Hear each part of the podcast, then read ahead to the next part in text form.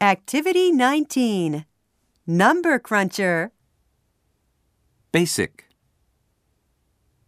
Let's play a game called Number Cruncher. In this game, we'll practice easy calculations in English. Do you know what calculations means? Yes, it's 계산 in Japanese.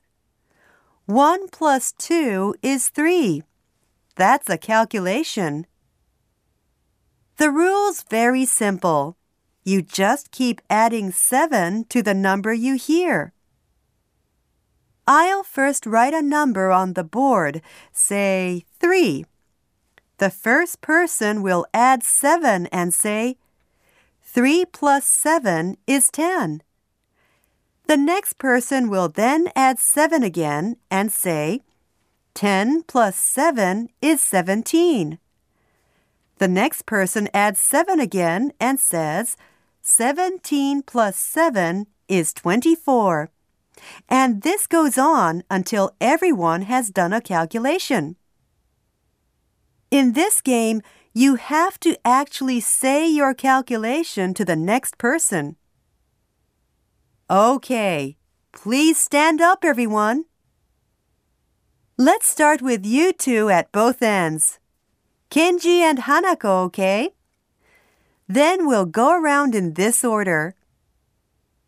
After you say your calculation to the next person, please sit down. When everyone sits down, this game's over. Do you understand? Okay, the first number is 5. Please start by adding 7.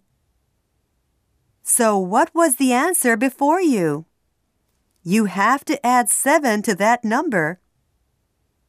Okay, now everyone has done a calculation. Who were the last two people to sit? Okay, what's your answer, Yuki? What's yours, Shota?